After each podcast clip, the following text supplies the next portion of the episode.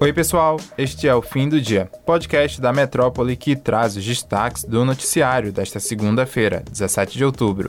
Eu sou o Matson Souza e comigo na apresentação, Luciana Freire. Oi, Lu, tudo beleza?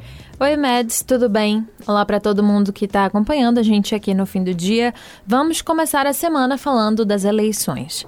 O ex-presidente Luiz Inácio Lula da Silva, do PT, apareceu na dianteira da corrida eleitoral com 53,5% das intenções de votos válidos em uma pesquisa realizada pelo Instituto MDA, que foi divulgada nesta segunda-feira.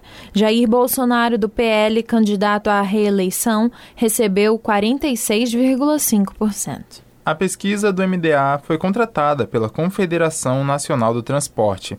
É a primeira pesquisa do Instituto no segundo turno das eleições para a presidência da República e possui uma margem de erro de 2,2 pontos percentuais, para mais ou para menos. Para análise, 2.002 pessoas foram entrevistadas de forma presencial entre os dias 14 e 16 de outubro. O nível de confiança é de 95%. O leilão do prédio que abriga o Arquivo Público do Estado da Bahia, em Salvador, que estava previsto para acontecer às 10 horas desta segunda-feira, consta como encerrado. No site ainda aparece o lance inicial de Petrolina, em Pernambuco, no valor de 13,8 milhões de reais como ganhador. Contatada, a Procuradoria-Geral do Estado da Bahia informou ao Metro 1 que o prédio da Quinta do Tanque, na Baixa de Quintas, não vai a lugar nenhum. O órgão não especificou, no entanto, se a praça foi suspensa ou anulada. Na sexta-feira, dia 14, a PGE da Bahia informou que pediu à Justiça uma nova suspensão do leilão do casarão tombado pelo Instituto do Patrimônio Histórico e Artístico Nacional. Até então, a decisão em resposta ao pedido ainda estava pendente.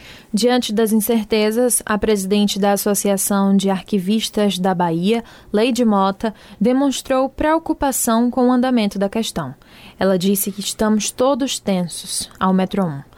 A reportagem ainda disse que desde amanhã desta segunda-feira a associação está em contato com o Ministério Público da Bahia em busca de uma audiência para anular o leilão, mas ainda não foram divulgadas atualizações sobre a solicitação. O leilão é destinado ao pagamento de dívidas contraídas pela hoje extinta Bahia Tursa. A penhora foi feita em 2005 na gestão do então governador Paulo Souto do União. A primeira praça, que aconteceria em 9 de novembro de 2021, foi suspensa após uma decisão judicial e 11 meses depois, porém, voltou à pauta e foi marcada para esta segunda. Ainda sobre esse assunto, a Procuradoria-Geral do Estado da Bahia informou que pediu à Justiça uma reavaliação da validade do leilão.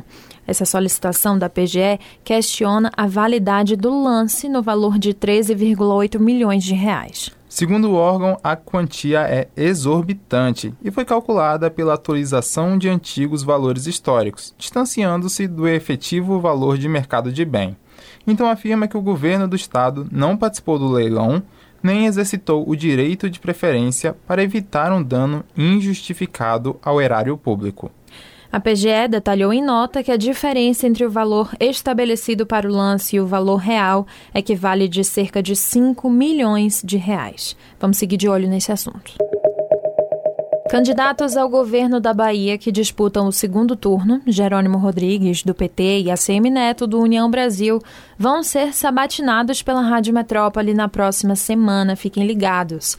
Pelas regras, cada postulante vai ter uma hora para apresentar os seus posicionamentos e defender as suas propostas. As sabatinas vão começar às 8 horas, com condução do âncora Mário Kertes e participação dos jornalistas Nardelli Gomes, José Eduardo e Rodrigo Daniel Silva.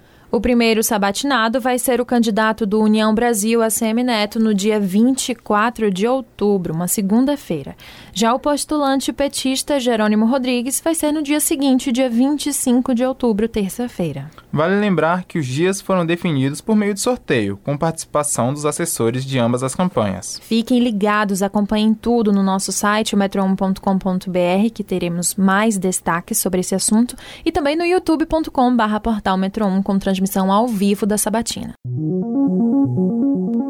Alvo de ataques que o acusavam de ser comunista e apoiador da esquerda, o arcebispo de São Paulo, Dom Odilo Scherer, pediu calma e discernimento no último domingo, dia 16, no seu Twitter. Ao se defender, o cardeal chegou a relacionar os tempos atuais ao surgimento dos regimes totalitários. O cardeal tem se mostrado um assíduo crítico do que ele chama de instrumentalização da fé a favor de campanhas eleitorais. Mas no último domingo, dia 16, ele passou a ser alvo de ataques após postar uma reflexão sobre briga política entre amigos e familiares. Na postagem, ele questionava se valia a pena trocar família, amizades e valores morais por discussões políticas. Depois da reflexão, usuários da rede social chegaram a acusá-lo de apoiar o aborto e também o chamaram de comunista por usar roupas vermelhas. Em resposta, o religioso explicou que a sua vestimenta se trata de uma norma da Igreja Católica para cardeais.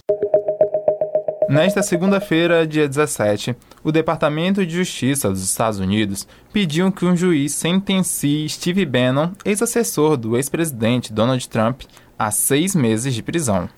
A acusação é de que ele usou uma estratégia provocativa de má fé e desacato contra o comitê do Congresso que investiga o ataque ao Capitólio, que aconteceu no dia 6 de janeiro de 2021. Bannon foi condenado em julho por duas acusações de desacato ao Congresso por desafiar uma intimação.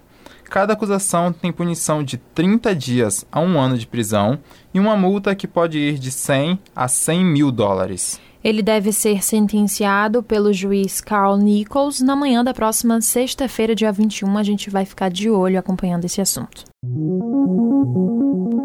O episódio de hoje fica por aqui, mas se você quiser ter acesso a essas e outras notícias, basta acessar o metro1.com.br.